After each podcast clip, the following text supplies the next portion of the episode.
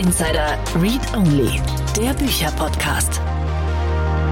Vielen Dank und herzlich willkommen zur heutigen Folge von Startup Insider Read Only. Schön, dass du wieder dabei bist. Mein Name ist Annalena Kümpel und ich spreche heute mit Lydia Prexel über ihr Buch Wie kommunizieren Startups. Lydia ist seit drei Jahren Kommunikationsexpertin, die Kommunikationsfrau beim Startup GetSafe in Heidelberg und sie hat da angefangen und gemerkt, oh, Kommunikation in Startups ist anders als in großen Konzernen zum Beispiel. Und sie musste, obwohl sie Erfahrung hatte, ganz, ganz viel neu lernen und hat so was ganz Startup-typisches gemacht. Sie hat sich total eng vernetzt und eine ganz coole Community gebildet. Und mit dem Wissen dieser Menschen, mit 60 Expertinnen und Experten zusammen hat sie jetzt dieses Buch zusammengefasst, das Gründerinnen und Gründern und Kommunikatorinnen in Startups dabei helfen soll, besser zu kommunizieren, klarer zu kommunizieren und sich manchmal auch überhaupt in diesem ganzen Feld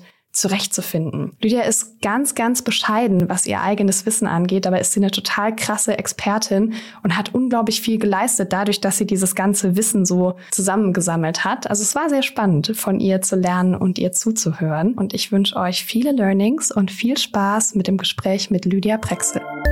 Read Only Interview. So, hallo Lydia, schön, dass du da bist. Hallo, schön, dass ich da sein kann. Genau, herzlich willkommen bei Startup Insider Read Only. Wie geht's dir?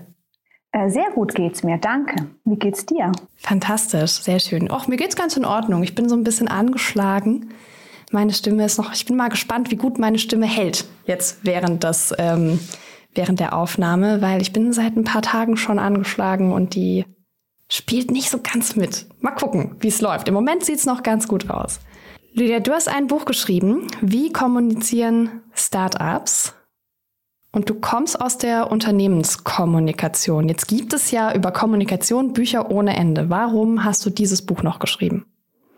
Weil ich äh, seit drei Jahren bei einem Startup arbeite, bei GetSafe. Ich habe davor schon viele andere Dinge gemacht in der Unternehmenskommunikation, auch als Selbstständige, ähm, auch an, an der Universität und habe gemerkt, dass dieses ganze Wissen, was ich da angesammelt habe, mir in der Startup-Welt herzlich wenig nützt und dass Startups doch anders ticken, eine ganz andere Herangehensweise und Sicht auf Kommunikation auch haben. Ähm, und dass mir da auch die ganzen Bücher, die es schon gibt, die auch sehr, sehr gut sind, also da gibt es hervorragende theoretische Bücher zur Kommunikation, mir dann aber in der Praxis einfach nicht weitergeholfen haben. Mhm. Ja, das finde ich spannend. Was ist denn der große Unterschied oder was sind denn die großen Unterschiede zwischen Startups und anderen Unternehmen? Kannst, kannst du das benennen oder ist es eher so diffus?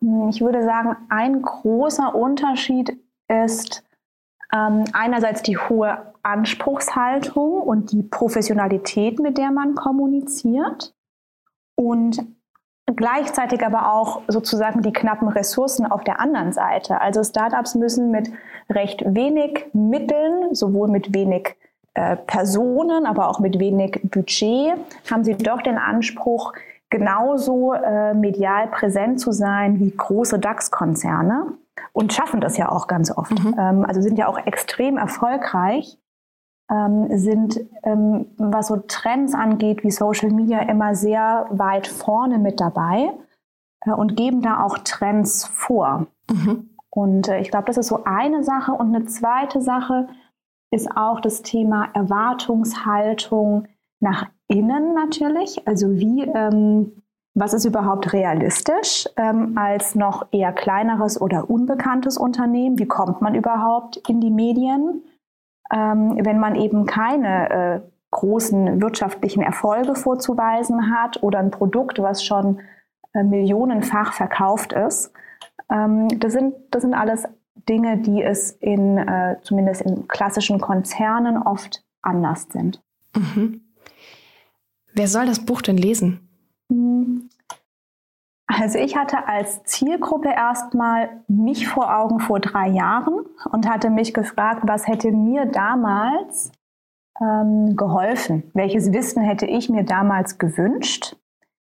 Ähm, insofern hoffe ich, dass es natürlich viele Kommunikationsleute lesen in Startups. Äh, ich glaube aber auch, es bietet auf jeden Fall einen großen Mehrwert für alle Gründerinnen und Gründer, die sich mit dem Thema ähm, auseinandersetzen und die ja auch immer kommunizieren und das Unternehmen nach außen repräsentieren. Ähm, und ich habe die Hoffnung, auch wenn ich da etwas skeptisch bin, aber ich bin überzeugt davon, dass eben auch alle anderen Kommunikationsleute äh, da draußen von Startups lernen können, äh, wie die Kommunikation denken und aufziehen und wie schlank und schnell die äh, agieren und wie schlagkräftig die auch häufig sind. Äh, insofern wünsche ich mir, dass es auch in, in den traditionellen ähm, Pressestellen sozusagen gelesen wird. Mal sehen. Mhm. Okay. Wenn man das Buch aufschlägt, dann gibt es relativ weit vorne so eine Sektion mit diese ExpertInnen kommen zu Wort. Und die habe ich aufgeschlagen und dachte, ich finde da jetzt so eine Seite vor und dann muss man blättern und blättern und blättern und blättern und blättern. Du hast mit unglaublich vielen Menschen zusammengearbeitet für dieses Buch. Wie ist dann das entstanden und wen hast du dir da reingeholt? Ich habe, als ich eben vor drei Jahren angefangen hatte, war ich sehr überfordert mit der, mit der Aufgabe und habe recht früh angefangen, andere Kommunikatorinnen und Kommunikatoren aus anderen Startups um Rat zu bitten. Und daraus sind Bekanntschaften, Freundschaften entstanden und ein regelmäßiger Austausch. Ähm, und dieses Netzwerk wurde größer. Ich habe mit immer mehr unterschiedlichen Personen gesprochen, auch je nachdem, was so meine Fragen waren, ähm, die ich hatte. Und dann war es letztes Jahr so, dass ich gemerkt habe, ähm, ich bin nicht die Einzige, die Fragen hat. Auch mich haben plötzlich Leute aus diesem Netzwerk um Rat gefragt und ich konnte tatsächlich helfen. Und das war so ein bisschen der Auslöser, dass ich dachte, okay, es gibt da draußen so viel Wissen und so viel Kompetenz, das müsste man dringend mal bündeln. Ähm, und dann bin ich einfach auf die ganzen Leute, mit denen ich ohnehin schon Kontakt hatte, zugegangen und die Resonanz war wirklich überwältigend. Ähm, und äh, das hat, manche, manche Personen habe ich dann noch gezielt gesucht, sozusagen, einfach auch um Themen zu beleuchten, über die ich bislang noch gar nicht viel nachgedacht hatte. Ähm, das heißt, manche Expertinnen und Experten habe ich tatsächlich ganz gezielt entweder über LinkedIn gesucht oder indem ich gefragt habe, hey, kennt ihr jemanden, der da viel Ahnung hat, der vielleicht Lust hätte mitzumachen? Mhm. Mega cool. Ich finde es ja immer ganz schön, wenn so so viel Wissen, so Community-Wissen irgendwie zusammengefasst wird. Das mag ich immer sehr, sehr gern. Mhm. Lass uns mal ins Thema reinspringen. Die erste große Frage ist ja immer, warum eigentlich PR? Startups machen ganz viel so Online-Marketing und solche Dinge, Sachen, die man gut messen kann und die auch ja tendenziell auf direkte Verkäufe einzahlen.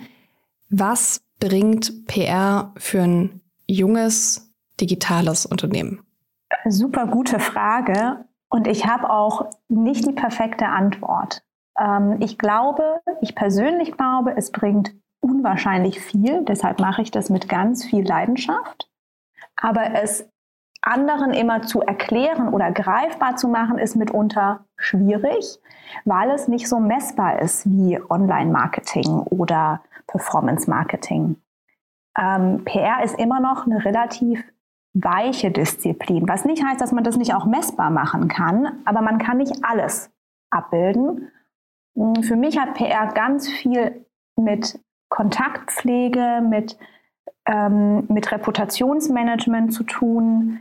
Ähm, Im Zweifel braucht man das vielleicht erst, wenn was schief läuft in der Krise und erst dann kommen diese Beziehungen zum Tragen. Und auch dann zeigt sich vielleicht erst, wie gut eine PR-Abteilung ist. Ähm, also das gehört für mich ganz stark dazu. Mhm. Dann ist es aber, glaube ich, auch so, dass es für Startups natürlich wichtig ist, wenn man, äh, wenn, wenn Kundinnen, Kunden, Partnerinnen, Partner ähm, nach einem Startup suchen, dann finden die eine Webseite und die finden vielleicht Anzeigen, aber sie finden natürlich dann auch Berichte in Zeitungen, die nochmal eine höhere Glaubwürdigkeit vielleicht auch haben. Das gleiche gilt für das Thema Bewerber. Äh, und Bewerberinnen. Also ich glaube, PR zahlt auf ganz, ganz viele ähm, Disziplinen ein und, und erleichtert es einem Start-up äh, in ganz vielen Bereichen, wenn es gut gemacht ist. Aber wie gesagt, es ist nicht so, äh, nicht so greifbar und monetär nicht so messbar, der Erfolg. Mhm. Und du hast ja auch die Sicht eines Gründers in deinem Buch drin. Was sagt der denn? Also warum ist PR für ihn wichtig? Ähm, ja, ich habe Christian Wiens gefragt, das ist mein Chef. Und ähm, weil es natürlich äh, auch für mich total spannend war zu hören, warum er denn an PR glaubt. Also warum hat GetSafe so eine ähm, recht große äh, Kommunikationsabteilung verglichen mit anderen äh, Startups? Ähm, und äh, er sieht das äh, sehr ähnlich wie, wie ich. Also es hat ganz viel eben äh, natürlich mit Bekanntheit zu tun, aber eben auch mit Glaubwürdigkeit und Vertrauensverhältnisse äh, aufbauen. Ähm, genau. Mhm. Und vielleicht noch ein Punkt, der ihm immer ganz wichtig ist. PR wirkt natürlich auch immer in das Unternehmen hinein. Äh, wirkt nicht nur nach außen, sondern natürlich ist es auch für die Mitarbeiterinnen und Mitarbeiter äh, schön und ähm, erfüllt sie mit Stolz, wenn das Unternehmen ähm, medial resoniert. Mhm. Ja, das stimmt. Okay, und jetzt sind ja die Ressourcen in Startups gerade am Anfang total knapp. Also ganz wenige Menschen müssen alles auf einmal tun und können und es irgendwie auf die Reihe kriegen. Ab wann macht PR Sinn? Also wenn du mich persönlich fragst, und ich glaube, dass die Auffassung teilen viele Kommunikatorinnen und Kommunikatoren, eigentlich brauchst du PR ab dem ersten Tag. Mhm. Ähm, weil es ja ganz viel auch darum geht, am Anfang gibt es ja noch nicht ein Produkt oder ganz oft gibt es kein, kein äh, Produkt, es gibt eine Idee, eine Vision, ein Startup muss Investorinnen und Investoren überzeugen. Äh, es hat am Anfang noch keine großen Erfolge. Also am Anfang gibt es eigentlich erstmal nur eine, also nur in Anführungsstrichen eine Geschichte und die muss erzählt werden. Und da können natürlich auch gerade Kommunikationsleute einen großen Mehrwert bieten, weil sie natürlich wissen, wie man gute Geschichten erzählt und was spannend sein könnte. Mhm. Aber so ein Kommunikationsmenschen muss ich mir ja auch erstmal leisten können. Ja, ihr seid ja äh, völlig zu Recht keine billigen Arbeitskräfte. Da setzt man auch nicht einfach mal einen Praktikanten oder eine Studentin hin und lässt die das machen, sondern wenn das wirklich gut werden soll, braucht man schon jemanden, der das kann, oder? Ja, absolut. Also ich glaube tatsächlich, ähm, bei einem Start-up hilft, also ist ein Berufseinsteiger, eine Berufseinsteigerin fehl am Platz, weil die ist noch überforderter als ich das war. Und ich hatte damals immerhin schon fast zehn Jahre Erfahrung in ganz unterschiedlichen Bereichen. Ähm, das heißt, du hast vollkommen recht, es ist auf jeden Fall ein Investment. Ähm, und gerade am Anfang machen das viele Gründerinnen und Gründer daher auch selbst und machen das ja auch oft sehr erfolgreich. Die Frage, wann man sich jetzt Hilfe holt, ähm, die kann ich nicht beantworten. Ich, also das muss natürlich jeder Gründer, jede Gründerin auch selbst entscheiden. Ich glaube nur rein aus einer, also so der Idealzustand wäre, dass es sehr früh in einem Unternehmen die Expertise geholt wird. Mhm. Okay. Und jetzt fängt man ja nicht an mit wir setzen hier jetzt ein ganzes Kommunikationsteam hin, sondern du hast es gerade gesagt, entweder die GründerInnen machen das am Anfang selber oder es gibt erstmal einen Menschen, der das macht. Und das finde ich immer total schwer, wenn man so einen ganzen Bereich ganz alleine betreuen und treiben muss. Und du hast so ein schönes Kapitel PR als One-Woman-Show. Wie sieht das aus? Welchen Menschen brauche ich? Was muss diese One-Man, One-Woman-Show ähm, leisten können? Wer, na, welche Skills stecken da dahinter? Wie erkenne ich, wer da reinpasst? Also na, so die ganzen großen Fragen, die so im, im Recruiting von so jemandem kommen. Welchen Menschen brauche ich dafür? Ja, ich glaube, das ist gar nicht so einfach. Du brauchst jemanden, der einerseits ein Generalist ist und eben von sehr, sehr, sehr vielen Dingen ein Grundverständnis hat Mhm. Und die Person muss aber gleichzeitig, und das macht diesen Job so wahnsinnig spannend, aber auch sehr herausfordernd, die Person muss sich gleichzeitig in sehr, sehr schneller Zeit ein sehr tiefes Wissen aneignen. Denn so wie du sagst, am Anfang machst du Veranstaltungen, du machst vielleicht noch Marketing mit, du schreibst Sachen für die Webseite, du hast Social-Media-Kanäle, du hast klassische Pressearbeit. Ähm, du hast vielleicht noch zig andere Aufgaben, ähm, die du einfach mitmachst, die interne Kommunikation vielleicht noch. Das sind schon viele unterschiedliche Kompetenzen, die man da mitbringen muss. Ich glaube aber auch, du brauchst vor allem viel Freude daran und musst da Lust drauf haben und, äh, und musst bereit sein, eben auch dazu zu lernen und vielleicht auch eben zu, zu, zu wissen, wo du nicht gut drin bist äh, und wo du vielleicht dann eben auch externe Unterstützung noch brauchst, weil es natürlich schwierig ist, jemanden zu finden, der überall äh, schon so viel Erfahrung hat. Ja. Wie war das denn, als du bei GetSafe angefangen hast? Du hast vorhin im Vorgespräch erzählt, dass du da auch als One-Woman-Show gestartet bist. Genau, ich bin auch so gestartet ähm, und war, hatte ich ja schon gesagt, auch ganz schön äh, überfordert damit. Ähm, aber es hat auch super viel Spaß gemacht. Es macht nach wie vor super viel Spaß, weil ich immer noch drei Jahre später jeden Tag irgendwas Neues lerne. Ähm, ich sag mal, eine Sache, die ich recht schnell gelernt habe, war einfach, es gibt so ein paar Dinge, da bin ich nicht besonders gut. Ich würde mich nicht als besonders kreativen Menschen bezeichnen. Ähm, mir liegt tatsächlich eher so diese, sag mal, Corporate- und Business-Kommunikation, eher so ein bisschen das sachliche, nüchterne vielleicht. Ähm, und ich habe mir dann recht schnell Unterstützung geholt von einer Kollegin, die, die das einfach äh, also die da dafür gebrannt hat und mich da wunderbar ergänzt hat. Und ich glaube, das ist einfach äh, ein wichtiger Punkt, dass man eben auch sehr genau weiß, wo man eigene Schwachpunkte hat und dann dafür irgendwie eine Lösung findet. Ja. Hm, und ihr habt dann zusammen Ideen entwickelt oder was war das, wobei du dir genau Hilfe geholt hast? Nee, sie kam dann tatsächlich als, äh, wir waren dann eine Two-Woman-Show und waren dann auch recht lange eben äh, zu zweit. Mhm. Äh, das war ganz wunderbar, weil ich dann äh, auch eine gute Sparring-Partnerin hatte, was davor natürlich, wenn man alleine ist äh, und das alles selbst entscheiden muss, sich alles selbst überlegen muss, das ist vielleicht somit die größte Herausforderung, weil man hat eben häufig niemand anderen, der genauso viel Erfahrung hat und, und genau das gleiche Gespür. Und trotzdem ist man ja manchmal äh, alleine und weiß nicht so wirklich, ist das jetzt eine gute Idee, was ich mir da überlegt habe und braucht einfach die Rückmeldung von anderen.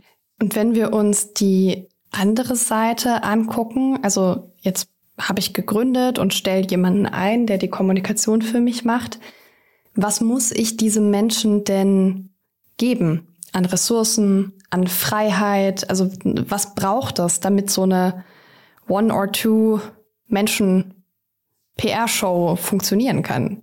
Ich denke, es braucht zuallererst ein großes Vertrauen in diese Person, äh, damit man eben auch Dinge offen ansprechen kann, Probleme ansprechen kann, Fragen ansprechen kann.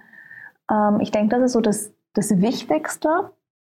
Ähm, und dann ist es vielleicht auch ein Stück weit ein Findungsprozess und das gilt, glaube ich, für, für jeden Job. Also ich hatte jetzt für mehrere Vorgesetzte gearbeitet in der Vergangenheit und immer muss man sich ja auf das Gegenüber neu einstellen ähm, und, und gucken, äh, was funktioniert, was, was, wie, wie arbeitet die Person und wie viel Freiheit braucht die auch. Nicht jede Person braucht ja auch so viel Freiheit. Manche arbeiten vielleicht auch gerne mit klaren Vorgaben. Manche Gründer geben gern viel aus der Hand, andere behalten es gern noch stärker für sich, haben da gerne noch ein Auge drauf. Und, und dann ist, glaube ich, auch die Frage, wie, also was ist das für eine Person da gegenüber? Spricht die gerne mit den Medien? Ist die extrovertiert? Fällt es der Person vielleicht eher schwer? Ähm, also auch da muss man ja sozusagen einen Weg finden, der dann auch funktioniert und wo man sich dann auch nicht verstellen muss oder, ähm, oder die ganze Zeit irgendwie in Angstschweiß ausbricht, weil, weil man jetzt äh, von einem Journalisten oder einer Journalistin was gefragt wird. Ähm, genau. Ja, die meisten JournalistInnen. Beantwortet das deine Frage? Ja, ich glaube schon. Also es ist auch schwer, das irgendwie zu, zu beziffern, ja. Ähm, beziffern, völlig falsches Wort, das so genau zu definieren, ähm, was es da braucht. Gibt es irgendwelche Tools, wo du sagst, die muss man auf jeden Fall bitte seinen, seinen PRlerInnen bereitstellen? Nein, würde ich nicht sagen. Also, aber da bin ich vielleicht auch ein bisschen untypisch, weil ich arbeite mit äh, herzlich wenig Tools. Ähm, ich, als ich bei GetSafe äh, angefangen habe, war mein wichtigstes Tool immer noch mein Blog und mein Bleistift. Äh, und da, dafür wurde ich viel belächelt, aber ich arbeite immer noch sehr, sehr gerne mit Stift und Papier, ganz oldschool. Ähm, und alles andere ergibt sich dann, was man dann braucht an vielleicht Budgets, an Software. Ähm, genau. Mhm. Ich bin auch Team Notizbuch. Ja, es ist einfach ein gutes Mittel. Man hat es immer dabei. Es äh, geht nie, braucht keinen Strom. Es ist einfach auch so praktisch. Ja, ich freue mich ja immer, wenn ich Dinge nicht aufladen muss. Ich habe langsam aber sicher das Gefühl, ich bin mein Leben lang, werde ich damit beschäftigt sein, Wäsche zu waschen und Dinge aufzuladen. Das, das, das wird die produktive Bilanz meines Lebens sein. Okay. Eine Frage, die sich immer stellt, ist, was interessiert Medien eigentlich? Und ich arbeite viel mit Gründerinnen und ich habe auch als Journalistin gearbeitet im Startup-Bereich. Und ich habe so zwei sehr große Kategorien gefunden. Es gibt die eine Kategorie, die ganz wenig in Medien auftauchen, weil sie denken, ist doch alles nicht interessant, was wir hier machen. Ist ja noch gar nicht so groß und noch gar nicht so wichtig. Und es gibt die andere Kategorie, die schreiben eine intensive Pressemitteilung für jedes fucking Produktupdate. Mhm. So, beides blöd. Ja, also die letzten gehen mir auf die Nerven und die ersten sehe ich gar nicht, obwohl sie vielleicht spannende Sachen zu erzählen hätten. Was ist für Medien interessant? Ja, wenn ich die Antwort hätte. Dann der heilige Gral der PR. Genau. Äh, ich, ja, genau. Also sehr, sehr gute Frage. Ich habe keine Antwort. Ähm, ich sage mal, was für mich ein ganz großes Learning war. In dem Buch haben ja auch viele Journalistinnen und Journalisten mitgeschrieben, was ich ganz, ganz toll fand. Und was da immer wieder aufgetaucht ist, war dieser Mehrwert. Wo ist der Mehrwert für die Leserinnen und die Leser? Warum sollte der Journalist oder die Journalistin jetzt dafür Zeit investieren? Und das ist vielleicht so die Kernfrage, die man äh, als PRler beantworten muss. Und nur wenn man darauf eine gute Antwort hat, dann sollte man sich an die Medien wenden. Mhm. Ähm, das heißt aber eben im Umkehrschluss vielleicht auch, dass man akzeptieren muss, dass man vielleicht mal ein halbes Jahr lang keine Pressemeldung hat wenn es einfach nichts zu sagen gibt. Ähm, und das ist, im, das ist natürlich manchmal schwierig, weil so wie du sagst, gibt es natürlich immer Menschen, äh, die, die, die arbeiten ein halbes Jahr auf irgendeinen Launch, auf irgendein Feature, auf keine Ahnung, irgendwas hin, ein neues Büro. Ähm, natürlich ist es für die äh, ganz, ganz wichtig, und denen dann zu sagen, ja, aber das interessiert da draußen ehrlich gesagt niemanden, äh, ist keine einfache Aufgabe und mache ich auch total ungerne. Ähm, aber natürlich gehört es irgendwo auch dazu, Verständnis dafür zu, zu wecken, was denn eben Themen sind und was nicht. Und ich glaube, das ist vielleicht schon auch eine, eine Besonderheit bei Startups und Gründerinnen und Gründer, die ja so viel Zeit dafür investieren und mit dem Unternehmen fast schon verheiratet sind, ähm, da, also ich verstehe jeden Gründer und jede Gründerin, die da, äh, die eben, so wie du gesagt hast, zu dieser ersten Kategorie gehört. Mhm. Äh, aber ich verstehe natürlich auch, dass es äh, nicht hilfreich ist. Mhm. Ähm, und ich glaube, diesen Spagat, äh, das ist so, das meinte ich vorhin mit Erwartungsmanagement. Ich glaube, das ist eine der Kernaufgaben von Kommunikationsleuten, zu gucken, ähm, was, äh, was ist denn jetzt eine Geschichte und was ist aber auch keine. Ja. Ja, und du hast es ja vorhin schon erwähnt, gerade am Anfang, da ist halt nicht viel mehr als eine Geschichte da. Und ich merke, dass das anfängt, mich zu stressen, dass diese Gründungsgeschichten sich alle gleich anhören. Also es gibt irgendwie ein Muster, nach dem alles erzählt wird. Das ist die Heldenreise. Und ich, boah, ich kann es nicht mehr hören. Das ist, es ist immer das Gleiche, es wiederholt sich und es ist für jeden individuell ein total krasses Erlebnis. Aber ich finde, dass dieses Narrativ sich mega krass abnutzt und ich weiß gar nicht, ob es auf Dauer das beste Narrativ ist, weil ich auch glaube und beobachte, dass wir Geschichten in dieses Muster reinpressen, dass wir tief, tiefer machen, ja, im Storytelling, damit es irgendwie dramatischer wirkt und den Aufstieg so ein bisschen verkürzen, damit der steiler aussieht. Und mich persönlich mhm. stresst das. Hast du da eine Meinung zu? Also ich persönlich finde es ja immer super, wenn Leute auch sagen, worin sie nicht gut sind und was. Also eher so diese Fuck-up-Stories, die würde ich mir persönlich ehrlich gesagt oft mehr wünschen, weil sie ehrlich sind. Äh, aber dazu gehört natürlich auch äh, viel Größe dazu zu stehen. Und ganz oft machen das die Gründerinnen und Gründer ja auch erst an einem Punkt, an dem sie schon extrem erfolgreich sind und es niemandem mehr beweisen müssen, sozusagen. Wenn man noch ganz am Anfang steht, ist es natürlich auch sehr schwierig, denke ich, oder stelle ich mir sehr schwierig vor. Mhm, Insofern habe ich da leider keine, keine zufriedenstellende Antwort. Ich verstehe, was du meinst. Mich nervt es manchmal auch, ja, wenn du eine gute Idee hast, dann sag's gerne. Nee, ich habe keine. Ich jetzt jetzt habe ich einfach nur mal so ein bisschen wild Aber, in den Podcast ja. gerantet und äh ja. ja, es ist also ja, nee, verstehe ich total. Allein ich habe keine Lösung. Okay, immerhin fühle ich mich jetzt verstanden. Das ist schon mal gut. Dann lass uns noch mal im Thema springen, weil das ist auch noch was, ja. was ich voll interessant finde. PR im B2B-Kontext. Hast du auch drüber geschrieben? Und das fühlt sich für mich auch immer erstmal so ein bisschen sinnlos an, weil ich das Gefühl habe, naja, es gibt halt super viele Medien, die sich an Konsumenten richten, ja, also der klassische Endkunde, das klassische B2C-Geschäft. Und jetzt habe ich aber eine viel kleinere Zielgruppe, irgendwie B2B. Weiß ich nicht, wie erreiche ich die mit PR? Erreiche ich die überhaupt mit PR? Die erreichst du mit PR, aber mit einer anderen Art und Weise. Ich bin da keine ausgewiesene Expertin, deshalb haben da in dem Buch auch andere dazu geschrieben. Ähm, ich war davor ähm, in einem B2B-Unternehmen, äh, in zwei. Und ich sag mal, da liegt dann der Schwerpunkt schon sehr stark auf Fachkommunikation, auf Konferenzen, auf Thought Leadership. Ähm, das ist, ist eine andere Herangehensweise, aber auch da geht es natürlich um, um Geschichten äh, die aber eben sehr viel äh, technischer sind. Hm, da war aus meiner Erfahrung war da immer eine der Herausforderungen, dass du sozusagen diesen Spagat hast. Du selbst als Kommunikator bist nicht der Experte.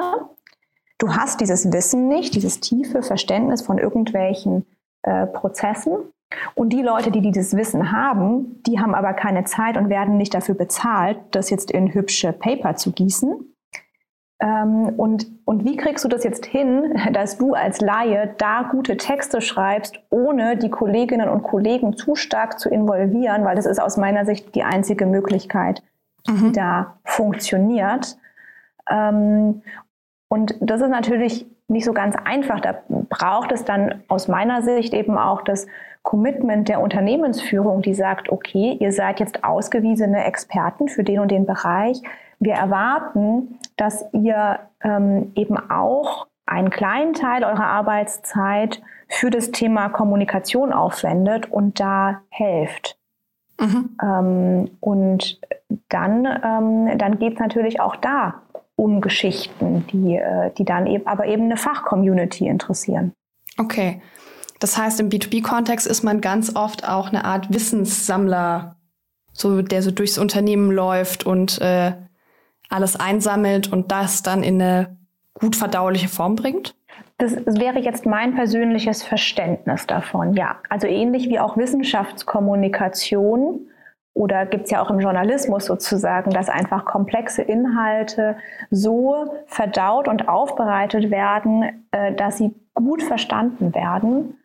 Ähm, das ist für, für die Expertinnen und Experten oft nicht äh, so einfach, weil die ja so tief in ihrem Wissen drin sind. Wie sollen die denn da entscheiden, was sie jetzt erklären müssen und was nicht?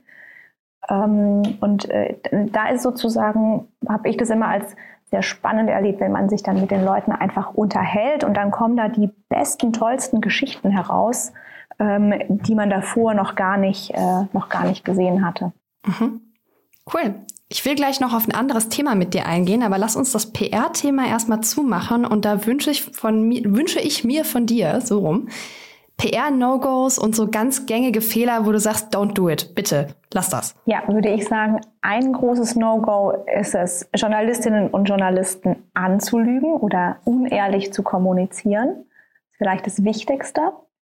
Ähm, ein zweites, das hatte ich vorhin schon angesprochen, ist dieses Thema einen Mehrwert bieten. Also melde dich nicht, wenn du nichts zu sagen hast. Dann sei lieber still.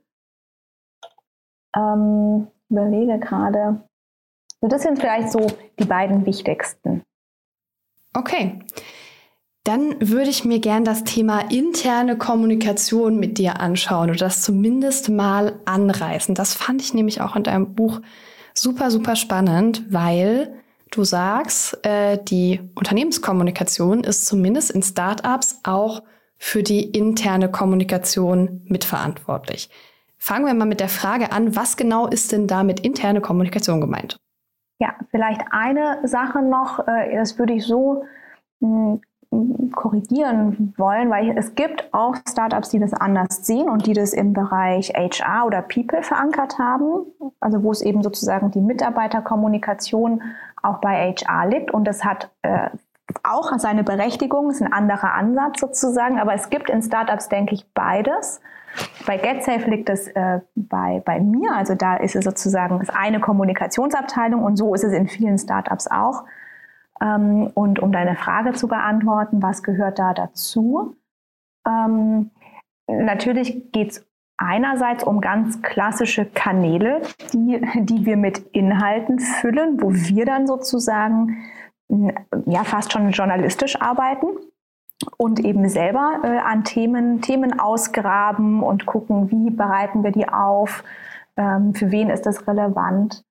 Ähm, das ist so das, das eine. Und die andere große Aufgabe ist aus meiner Sicht, so ein Startup wächst ja so schnell, also zumindest wenn es gut läuft, dann kommen da so viele neue Mitarbeiterinnen und Mitarbeiter neu dazu, die Prozesse ändern sich, es braucht andere Strukturen, ähm, Dinge werden verändert. Da ist so viel Wandel und, und, und da müssen sich die Mitarbeiterinnen und Mitarbeiter immer wieder neu darauf einstellen.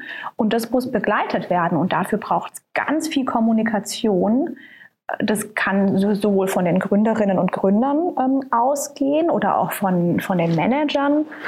Ähm, aber da ist die interne Kommunikation ganz wichtig, um auch zu unterstützen und ist vielleicht auch so ein bisschen, so verstehe ich das, auch so der Vermittler, die auch so in die Organisation reinhört und guckt, ja, was, wie kam das jetzt an? Welche Fragen gibt es vielleicht noch? Was ist unklar? Wo, wo wünscht ihr euch noch mehr Information? Und das dann wiederum äh, sozusagen an das äh, Exec-Team mhm. äh, spiegelt. Ähm, um da eben auch einfach den einen guten Austausch zu ermöglichen. Weil ich glaube, was manchmal so ein bisschen verloren geht, als, als ich bei GetSafe angefangen habe, da waren, war ich Mitarbeiterin Nummer 30, da war das noch alles klein und familiär und man hat sich irgendwie äh, täglich beim Mittagessen gesehen oder äh, beim Kaffee. Da war der Austausch auch sehr gut, auch unter den Teams. Mittlerweile sind wir 160 äh, und und viele sind im Homeoffice wegen Covid. Und da, da gibt's diesen Flurfunk nicht mehr. Da kann nicht mehr jeder irgendwie mit dem Gründer einen Kaffee trinken gehen oder mit dem Marketingchef oder der Personalerin. Das, äh, das ist viel weniger mhm. flexibel und durchlässig. Und, ähm, und deshalb ist es so wichtig, dass da einfach auch alle auf äh, zumindest einem sehr ähnlichen Informationsstand sind. Mit dem Thema habe ich ganz, ganz viel zu tun. Ich habe tatsächlich mehrere Aufträge von wachsenden Unternehmen, die sich total intensiv damit beschäftigen müssen, wie kriegen wir denn jetzt Informationsfluss hin und die dafür verschiedene Meetingformate und Informationsformate entwickeln. Mhm. Und ähm, die brauchen plötzlich dann ganz viele Moderationsskills, weil da irgendwie jemand durchführen muss. Und da darf ich ganz viel mitentwickeln. Also ich finde das super, super spannend, ja, das ganze Thema. Deshalb habe ich dich auch danach gefragt, weil ich weiß, wie wichtig das ist. Hast du vielleicht für Gründerinnen und Gründer, die jetzt noch niemanden haben, der sich ganz explizit um diese interne Kommunikation kümmern kann, so ein paar Tipps und Tricks, worauf achtet man denn, wenn man auch ein kleines wachsendes Team hat? Ne? Also ist ja ganz schnell, da geht es ja am Anfang ganz schnell, dass das Team plötzlich doppelt so groß ist. Also zwischen 15 und 30 Mitarbeitenden ist ja ein riesiger Unterschied. Ähm, worauf können die da achten? Was kannst du mitgeben? Ich denke, es ist ganz wichtig, nicht zu unterschätzen, dass es, dass man als Gründer und Gründerin doch eine gewisse Vorbildrolle hat und dass vielleicht auch die Hürde die Person anzusprechen manchmal höher ist, als man so denkt, mhm. da bin ich immer wieder überrascht, weil ich mir denke, naja gut, es ist eben nun mal der CEO und klar, der ist super nett und der, dem, dem ist es gar nicht bewusst, dass vielleicht manche Leute da sich eben nicht trauen, einfach mal eine Mail zu schreiben oder eine Frage zu stellen. Ähm, und das ist so das eine, also sich überhaupt erstmal bewusst sein, wie kommt es jetzt bei den Mitarbeiterinnen und Mitarbeitern an. Die haben eben einfach äh, nicht das gleiche Wissen. Also in den Köpfen der Gründer, da, da, da reifen diese Gedanken vielleicht teilweise über Jahre. Die haben eine sehr klare Vorstellung, wohin sie wollen, wohin die Reise gehen soll. Aber das müssen sie auch sagen, das müssen sie aussprechen, sonst, sonst weiß das niemand. Also ich glaube, so dieses Wiederholung schafft Wahrheit und man kann nicht überkommunizieren, zumindest am Anfang nicht. Das ist so das eine. Und das zweite ist auch da eine sehr ehrliche und transparente Kommunikation, weil ich mir denke, Mitarbeiterinnen und Mitarbeiter sind nicht dumm. Die wissen, wenn irgendwas im Argen liegt. Die haben da sehr feine Antennen. Und ähm, das wäre so mein Appell, seid ehrlich und offen mit euren Mitarbeiterinnen. Mhm. Cool. Lydia, gibt es in deinem Buch noch irgendwas, was dir total wichtig ist und über das wir noch gar nicht geredet haben? Ich glaube, also zum einen hast du super viele Fragen gestellt. Ich denke, was mir am meisten am Herzen liegt, ist wirklich, da kommen ganz, ganz tolle Menschen zu Wort, die haben viel mehr Ahnung als ich. Ähm, und ähm, und die können das alles im Zweifel noch mal viel, viel besser erklären und ähm, Genau, das ist so mein, mein Appell. Ähm, ich will mich da nicht mit, äh, mit deren Federn schmücken. Ähm, es war super toll, dass da so viele fantastische Leute mitgemacht haben. Mhm.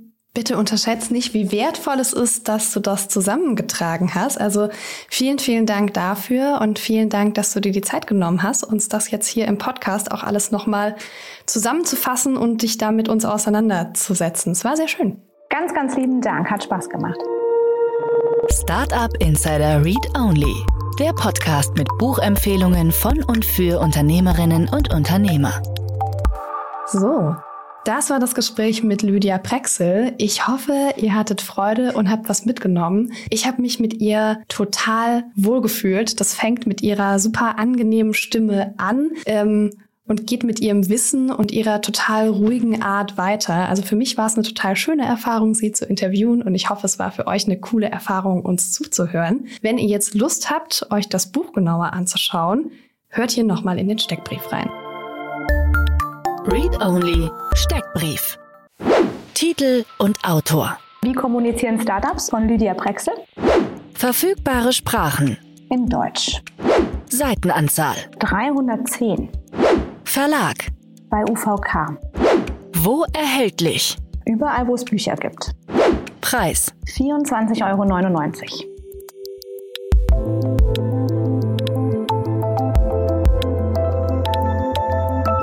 Und das war's für heute schon mit Startup Insider Read Only. Wir hören uns nächsten Sonntag und bis dahin wünsche ich euch eine fantastische Woche. Macht's gut.